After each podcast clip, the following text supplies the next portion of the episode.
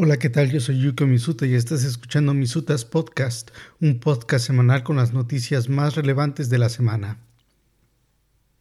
Esta semana en los titulares, solo el 1% de la gente puede manejar la autocustodia de criptomonedas, dice el CEO de Binance. Opera lanza herramientas de seguridad para proteger a los usuarios contra los actores maliciosos de Web3 Alameda intenta canjear 3.000 WBTC días antes de su quiebra, dice el CEO de Bitco.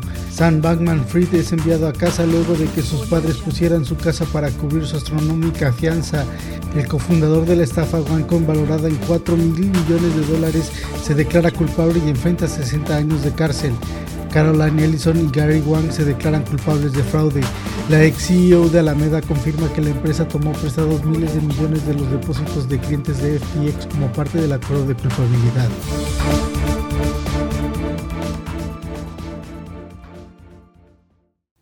Solo el 1% de la gente puede manejar la autocustodia de criptomonedas ahora mismo, dice el CEO de Binance. Los comentarios de Champagne Shao se producen mientras miles de millones de dólares en stablecoins siguen saliendo del exchange Binance. El CEO de Binance, Champagne Shao, ha advertido en la comunidad sobre la autocustodia. Ha sugerido que el 99% de las personas que eligen tomar posesión de sus criptomonedas probablemente lo perderán de una manera u otra. sí ha sido partidario de la autocustodia durante años, refiriéndose a ella como un derecho humano fundamental pero siempre ha instado a los usuarios a hacerlo bien. Publicó un consejos de CC sobre autocustodiar criptomonedas en febrero de 2020. Durante un Twitter Space el 14 de diciembre, el CEO de Binance continuó instando a la precaución para aquellos que usan monederos de autocustodia, argumentando que la mayoría de las veces las claves de seguridad no se almacenan de forma segura, no se respaldan ni se cifran adecuadamente. Para la mayoría de las personas, para el 99% de la gente hoy en día, pedirles que guarden sus criptomonedas por su cuenta acabarán perdiéndolas. Sí, sí, reiteró que hacer holding de criptomonedas en el propio monedero no está exento de riesgos y postuló que más personas pierden dinero haciendo holding por su cuenta, pierden más criptomonedas cuando están haciendo holding por su cuenta que en un exchange centralizado. La mayoría de las personas no son capaces de hacer una copia de seguridad de sus claves de seguridad. Perderán el dispositivo, no tendrán el cifrado adecuado para su copia de seguridad, lo escribirán sobre un papel, alguien más lo verá y robará esos fondos, explicó. El ejecutivo de Binance también afirmó que incluso cuando los fondos de autocustodia se gestionan adecuadamente, si una persona fallece, no tiene forma de dárselos a sus parientes más cercanos, mientras que custodios como Binance pueden implementar un procedimiento operativo estándar para resolver ese problema. El ejecutivo de Binance concluyó que diferentes soluciones tienen diferentes perfiles de riesgo y que corresponde al usuario decidir qué es lo mejor para él.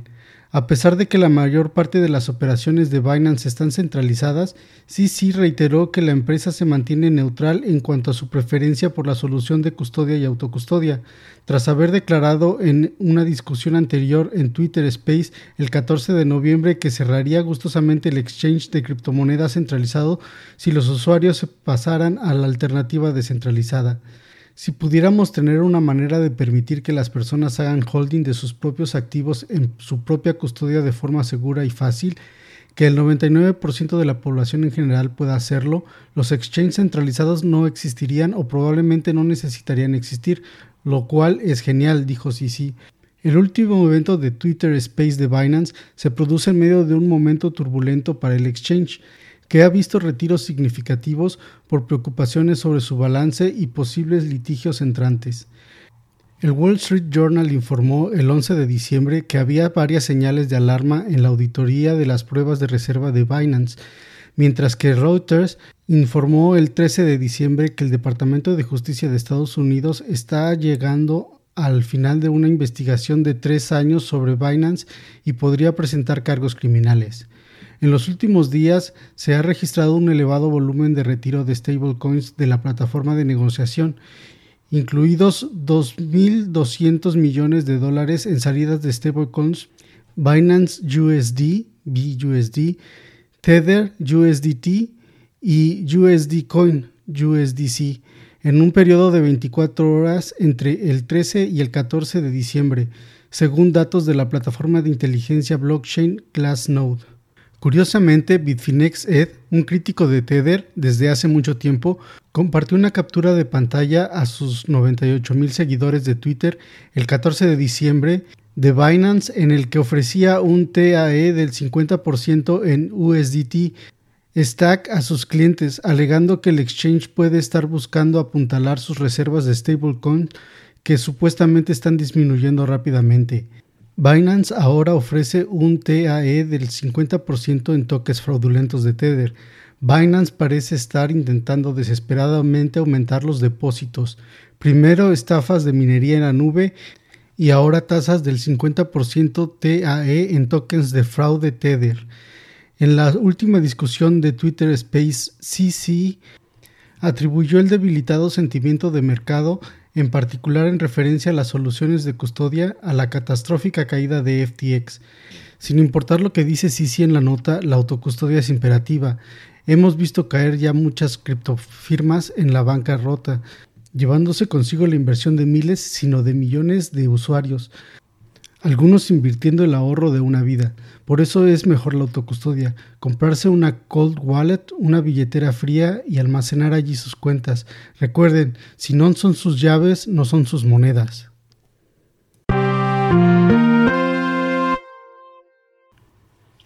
En otra nota, Opera lanza herramienta de seguridad para proteger a los usuarios contra los actores maliciosos de Web3. El navegador también ofrece la posibilidad de activar HTTPS en todas partes, lo que aporta una capa adicional de protección y garantiza que los sitios web que se visitan utilizan protocolos de cifrado adecuados. El navegador Web3 Opera ha anunciado un nuevo conjunto de herramientas de seguridad destinados a ayudar a sus usuarios a mitigar el riesgo comunes asociados a los actores maliciosos en el ecosistema Web3. El nuevo conjunto de herramientas de seguridad denominado Web3 Guard es un conjunto de funciones de seguridad del navegador que promete proteger a los usuarios frente a aplicaciones descentralizadas, DApps, maliciosas, ataques de phishing con frases de semilla y actores maliciosos. La herramienta de seguridad busca riesgos de seguridad conocidos asociados a las DApp como código sospechoso, vulnerabilidad de la seguridad e historial de auditorías. Esto ayuda a los usuarios a tener una mejor visión de la DAP que están planeando navegar y les alerta en caso de que se encuentre con alguna de las vulnerabilidades mencionadas. Las herramientas de seguridad integradas también comprueban si se han producido ataques de suplantación de identidad mediante el escaneo de páginas web en busca de signos reveladores como palabras clave y propiedades comunes de suplantación de identidad, sin poner en peligro la privacidad. Proporciona advertencias e información a los usuarios para que no solo sean conscientes de los riesgos potenciales en el momento, sino que también se familiaricen gradualmente con los tipos de peligros específicos de Web3. Las nuevas herramientas de seguridad del criptonavegador también introducen un comprobador de direcciones maliciosas que coteja las direcciones de los destinatarios con una lista de agentes maliciosos conocidos y avisa a los usuarios si se detecta actividad sospechosa. Además, el navegador tiene la opción de activar HTTPS en todas partes, lo que añade una capa adicional de seguridad y garantiza que los sitios web que visitan los usuarios emplean técnicas de cifrado fiables. En la primera semana de diciembre, el navegador introdujo una nueva función de tokens no fungibles, NFT, en la plataforma que permite a los usuarios explorar el vasto ecosistema NFT a través de su navegador. El popular criptonavegador, que ganó popularidad por ofrecer su token nativo a los usuarios para explorar la web a través de su plataforma, se ha convertido en un punto clave de interacción Web3. El navegador cuenta con un monedero integrado y soporte para muchas criptomonedas y ecosistemas Web3. Así que ya saben, si quieren interactuar con una DApp, instalen Opera. Creo que también Brave tiene funciones Web3 integradas.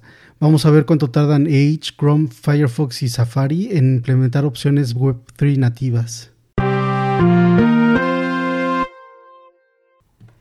En otras noticias, Alameda intentó canjear 3.000 WBTC días antes de su quiebra, dijo el CEO de BitGo.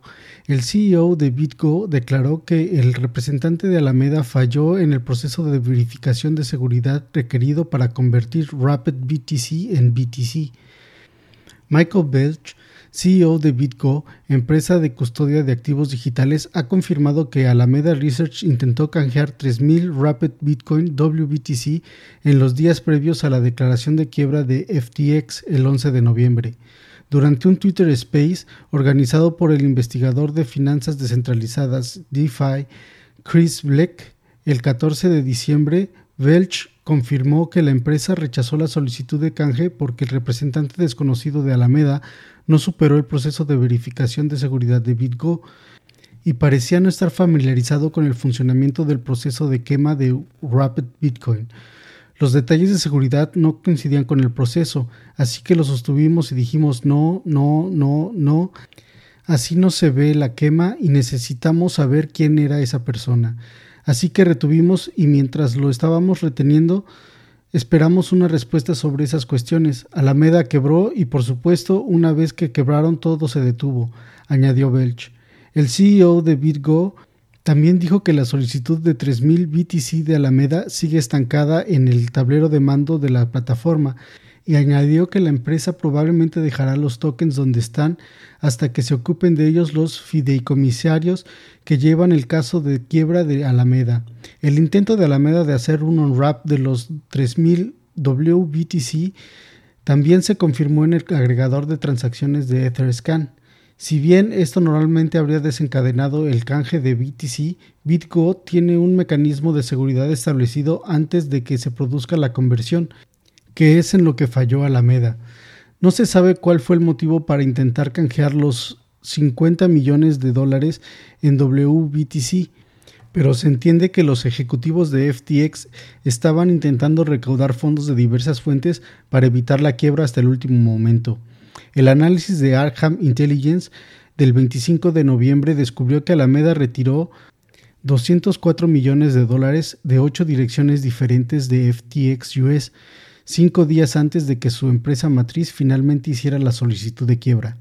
WBTC es una versión tokenizada de BTC que puede canjearse por BTC cuando se envía una dirección de quema, lo que desencadena la liberación de BTC.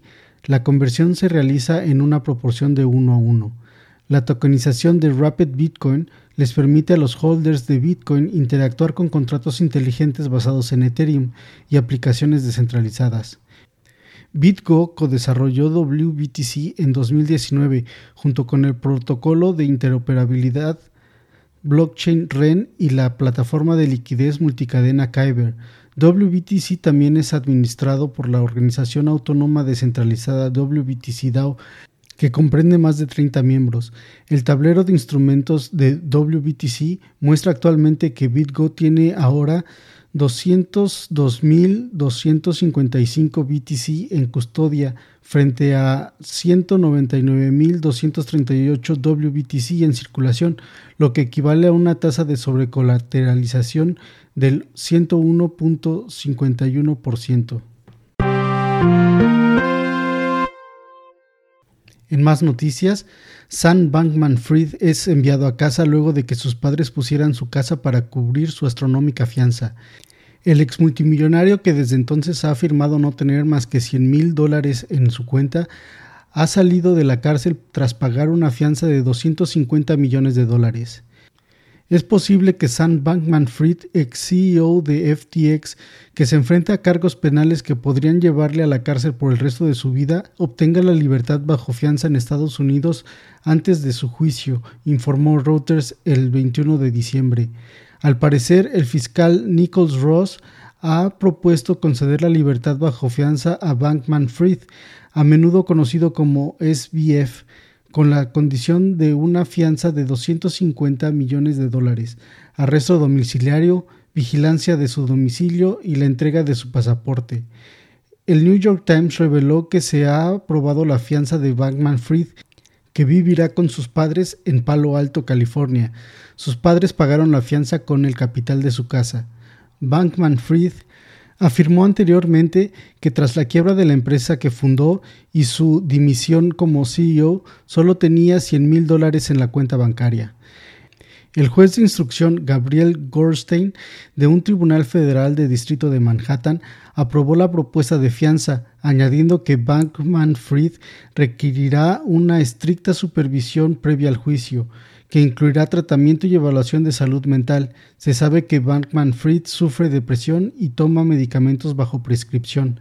Su abogado defensor declaró que Bankman Fried ha aceptado las condiciones ofrecidas. A Bankman Fried no se le ofreció fianza cuando fue detenido en Bahamas a instancias de las autoridades estadounidenses por riesgo de fuga. Regresó a Estados Unidos bajo custodia del FBI el 20 de diciembre. Esta decisión se dictó el mismo día en que sus antiguos colegas Caroline Ellison y Gary Wang se declararon culpables de cargos de fraude y están cooperando con las investigaciones. Ellison evitó cargos que podrían haberla llevado a prisión durante 110 años.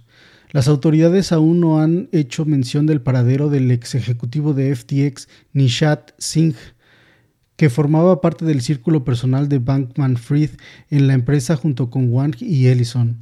La próxima comparecencia de Bankman Fried ante el tribunal está prevista para el 5 de enero del 2023. En otra nota, el cofundador de la estafa OneCoin, valorada en 4 mil millones de dólares, se declara culpable y enfrentará 60 años de cárcel. El cofundador de OneCoin será condenado en abril del 2023 por cargos relacionados con fraude electrónico y lavado de dinero. Carl Sebastian Greenwood, cofundador del multimillonario esquema fraudulento de criptomonedas OneCoin, se ha declarado culpable de múltiples cargos presentados por el Departamento de Justicia de los Estados Unidos, DOJ, y se enfrentará a un máximo de 60 años de prisión.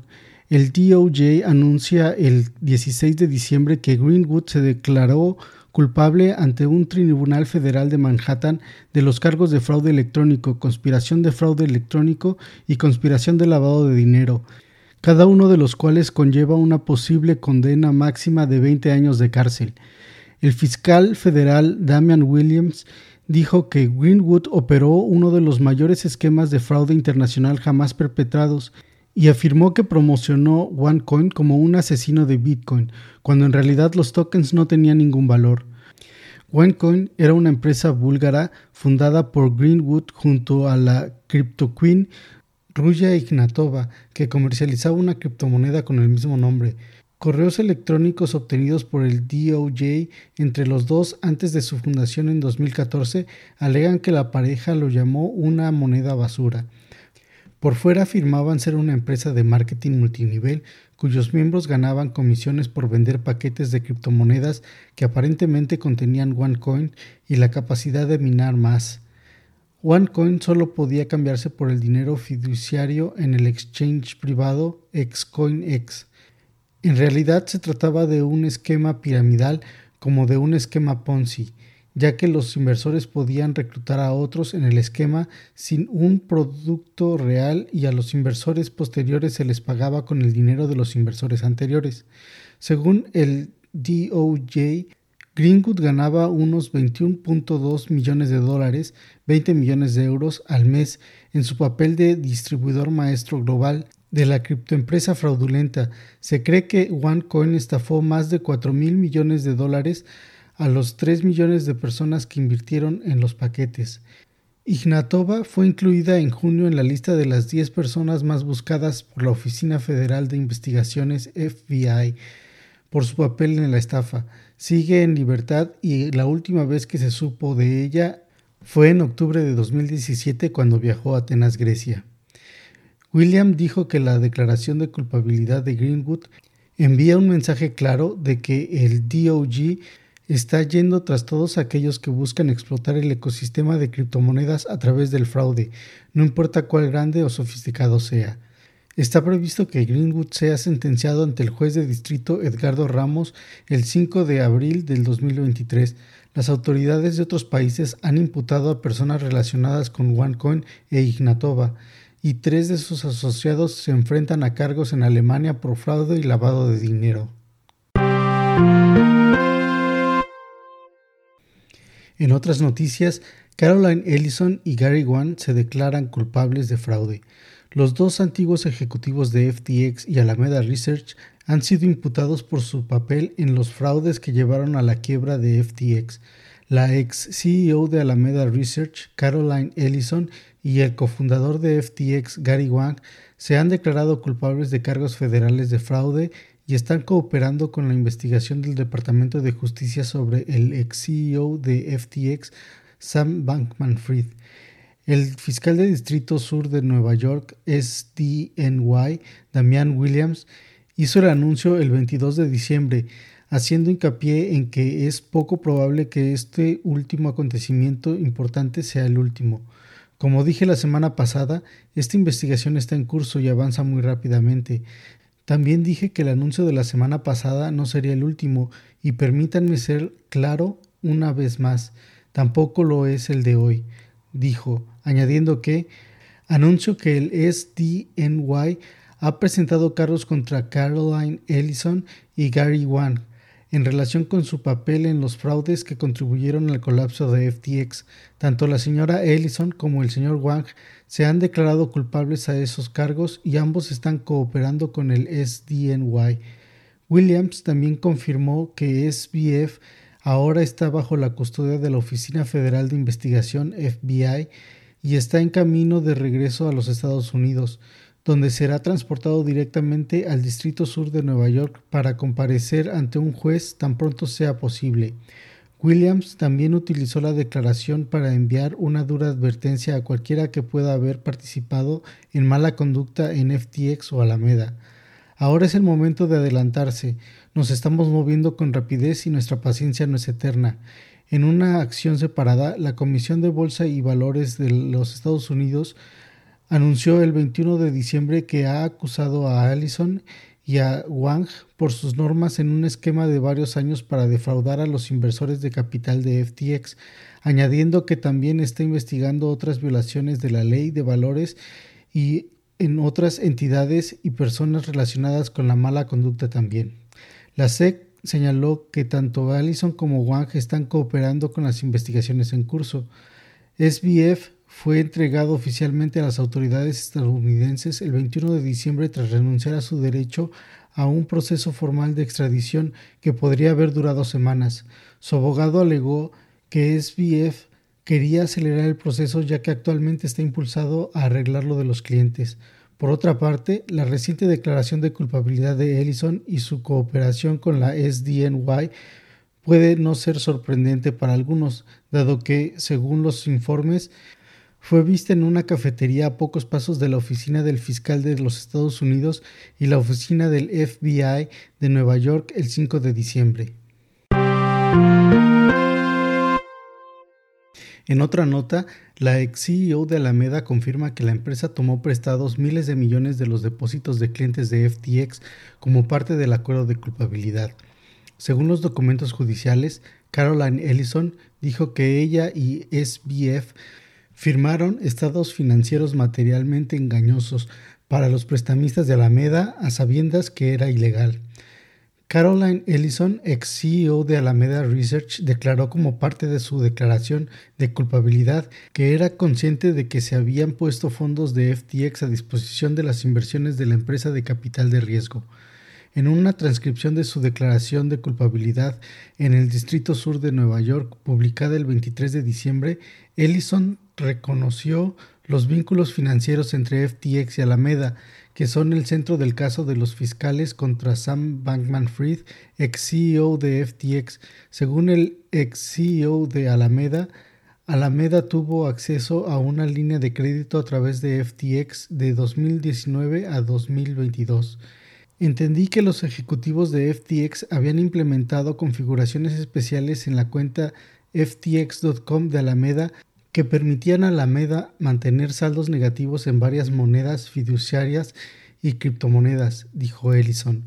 En términos prácticos, este acuerdo permitió a Alameda acceder a una línea de crédito ilimitada sin que se le exigiera depositar garantías, sin tener que pagar intereses sobre saldos negativos y sin estar sujeta a llamadas de margen o a los protocolos de liquidación de FTX.com. Y añadió, si las cuentas de FTX de Alameda tenían saldos negativos significativos en una moneda en particular, significaba que Alameda estaba tomando prestados fondos que los clientes de FTX habían depositado en el exchange. La declaración de Allison incluía acusaciones que Bankman Fried y otros ejecutivos de FTX habían tomado fondos prestados de Alameda y utilizado los fondos de FTX para pagar préstamos por valor de varios miles de millones de dólares. Dijo que la mayoría de los clientes de FTX habían esperado que sus fondos se utilizaran para este fin y tanto ella como Bankman Fried firmaron estados financieros materialmente engañosos para los prestamistas de Alameda sabiendo que eso era ilegal. Siento mucho lo que hice, dijo Ellison. Sabía que estaba mal.